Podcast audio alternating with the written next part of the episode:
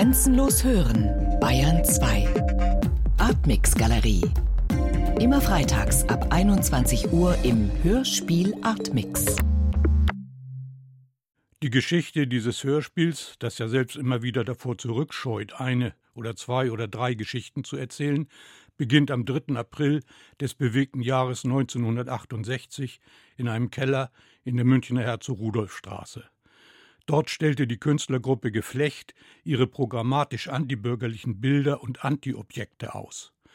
Zur Eröffnung las Helmut Heißenbüttel den Entwurf einer Prosaskizze, das Porträt des bekannten ortsansässigen Kunstkritikers.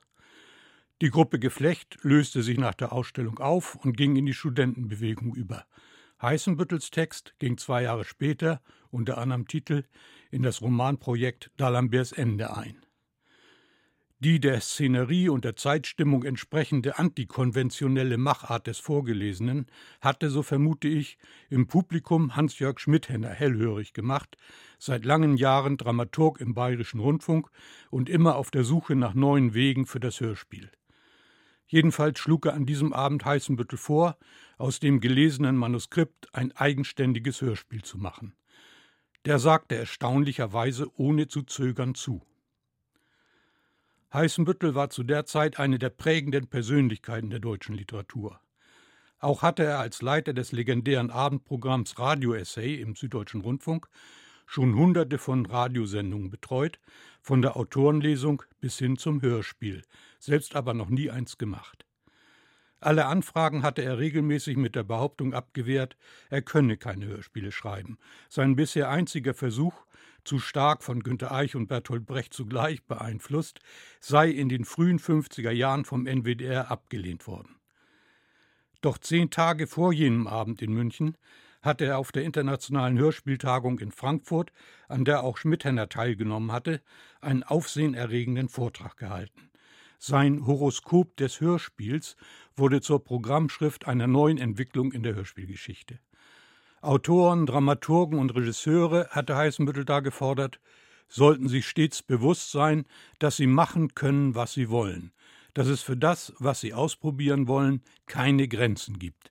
Alles ist möglich, alles ist erlaubt.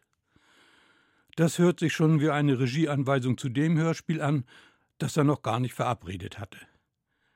Die neuen Hörspiele, auf die sich Heißenbüttel in seinem Horoskop berief, reagierten auf die Herausforderungen der Zeit um 68 nicht wieder inhaltlich, sondern vor allem methodisch. Ohne Rücksicht auf liebgewordene Hörgewohnheiten öffneten sie neue Spielräume des Radiohörens abseits der vom Schauspiel erborgten Hörspieldramaturgie. Sie verkörperten nicht länger, wie Heißenbüttel es ausdrückte, den akustischen Theaterbesuch in häuslicher Atmosphäre, Sie entfalten nicht ein Spiel, in das der Hörer sich einhören kann und mit dem er sich identifizieren kann. Sie versuchen, Redeebenen, korrespondierende Sprechbereiche miteinander zu kombinieren und in der Kombination ihre latenten Bedeutungsschichten aufzuschließen. Auch das klingt wie eine vorweggenommene Beschreibung der zwei oder drei Porträts. Hans-Jörg Schmidhenner hatte schon seit Anfang der 50er Jahre fasziniert durch das bahnbrechende Radiokunstprogramm des Club d'Essai in Paris, für eine eigenständige radiophone Kunst gekämpft. In seiner Entdeckerfreude und seinem Wagemut war er oft am Widerstand der Institution Rundfunk gescheitert. Resigniert jedoch hatte der inzwischen 60-Jährige keineswegs. Nun versuchte er also, den Programmatiker Heißenbüttel beim Wort zu nehmen und für die Hörspielpraxis zu gewinnen. Der aber schob das verabredete Hörspiel erst einmal auf die lange Bank. Stattdessen trieb er die Arbeit an seinem großen Roman D'Alemberts Ende voran, von dem er nur als Projekt Nummer eins sprach, denn er weigerte sich hartnäckig, das Buch Roman zu nennen. Außerdem hatte er dem Dramaturgen Klaus Schöning vom WDR, der ihn vorher schon mehrfach um ein Hörspiel gebeten hatte, nun auch eins versprechen müssen.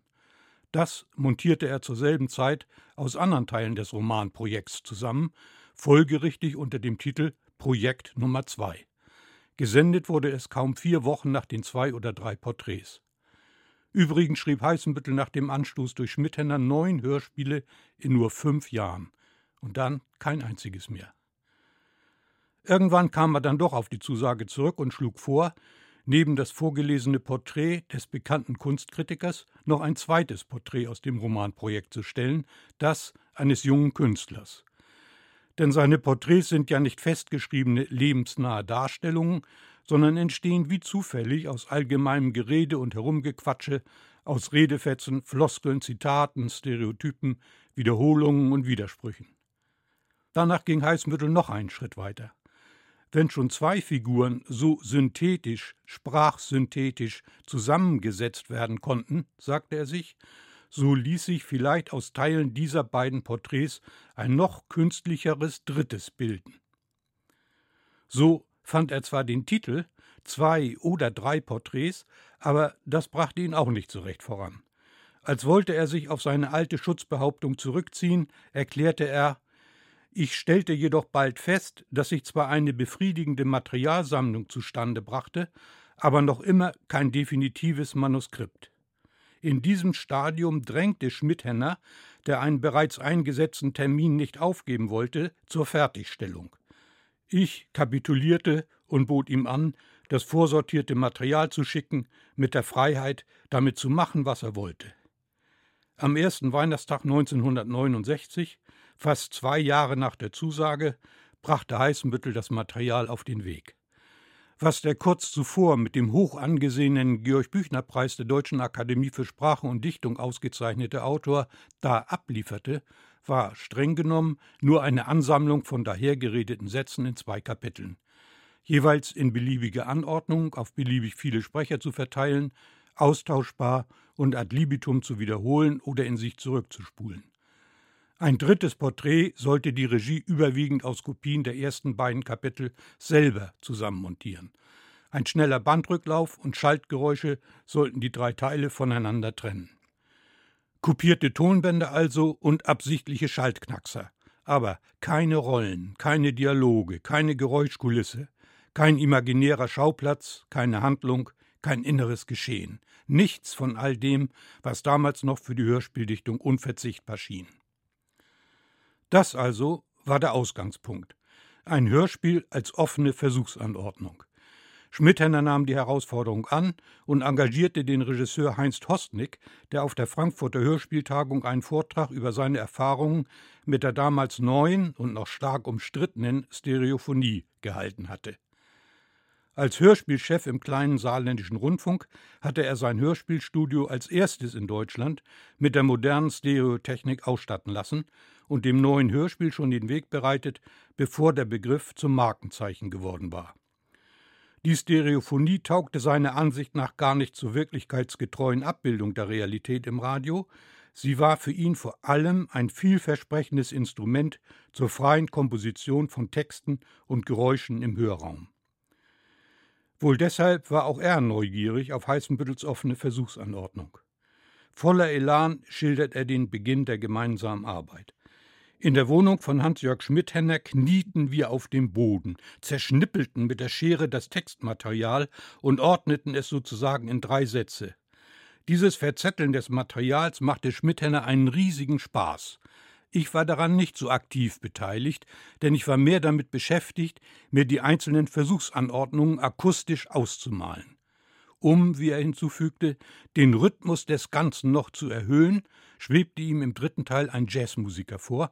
Am Ende wurde es die wilde Krautrockband Armondule II. Ein paar Wochen später kam Heißenbüttel kurz nach München.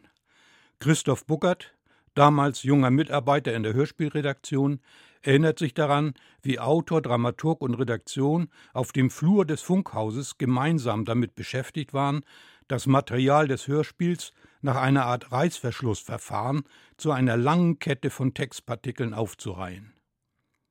Zwei oder drei Erinnerungen.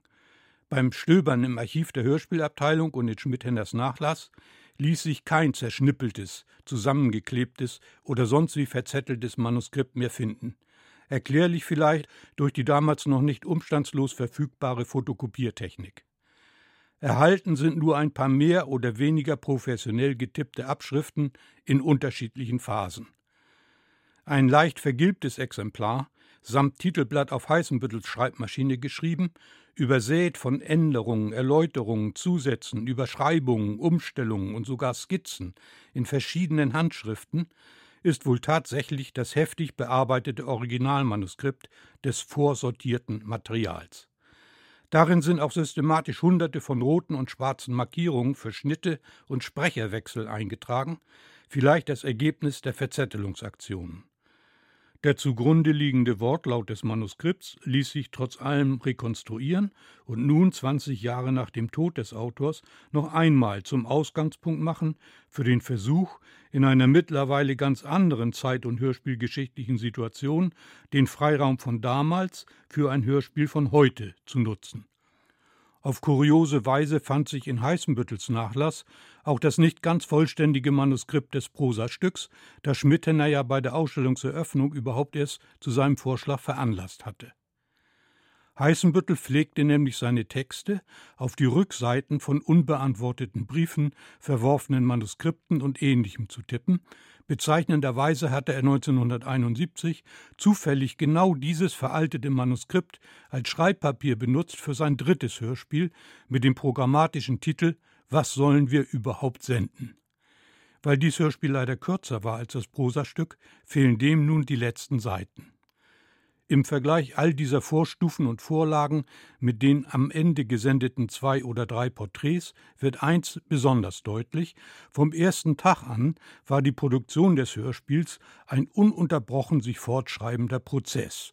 Stets in Kontakt mit Heißenbüttel und notgedrungen erst abgeschlossen mit der Aufnahme im Tonstudio im April 1970, die dann auch noch eine Woche in Anspruch nahm.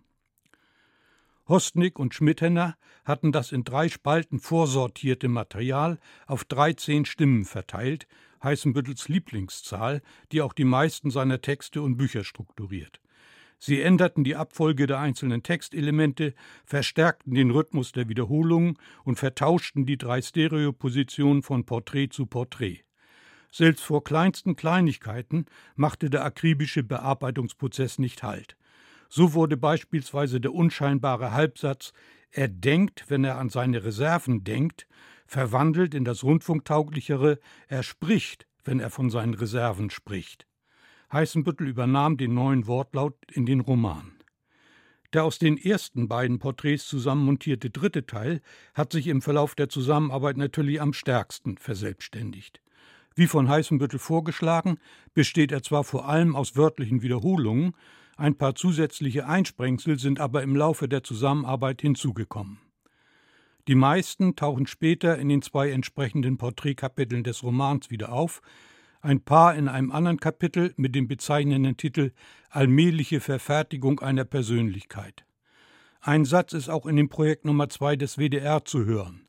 Zwei, drei Passagen entdeckte ich zu meinem Erstaunen Wort für Wort in einem Hörspiel von Peter Ochotjewitz, Supermenschen in Paranoia, urgesendet im Süddeutschen Rundfunk 14 Tage bevor Heißenbüttel sein Material abschickte, co-produziert vom Bayerischen Rundfunk mit Schmidhenner als Dramaturg.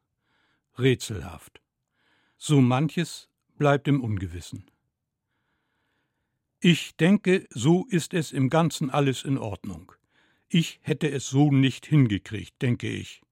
Oder nur nach einer längeren Pause, schrieb Heißenbüttel kurz vor dem Aufnahmetermin. Allerdings stoppte er noch schnell den Plan, die bewusst als Gliederungsmittel vorgesehenen Bandrücklaufgeräusche zu eliminieren. Außerdem hänge ich am Bandrücklauf als Zäsur.